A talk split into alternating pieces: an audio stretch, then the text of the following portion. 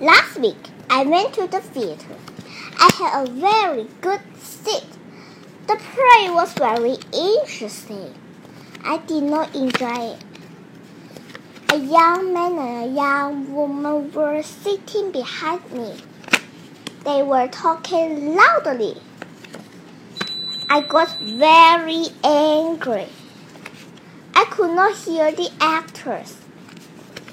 I turned around. I looked at the man and the woman angry. They did not pay any attention. In the end, I could not bear it. I turned around again. I can't hear a word, I said angry. It's none of your business, the young man said rudely.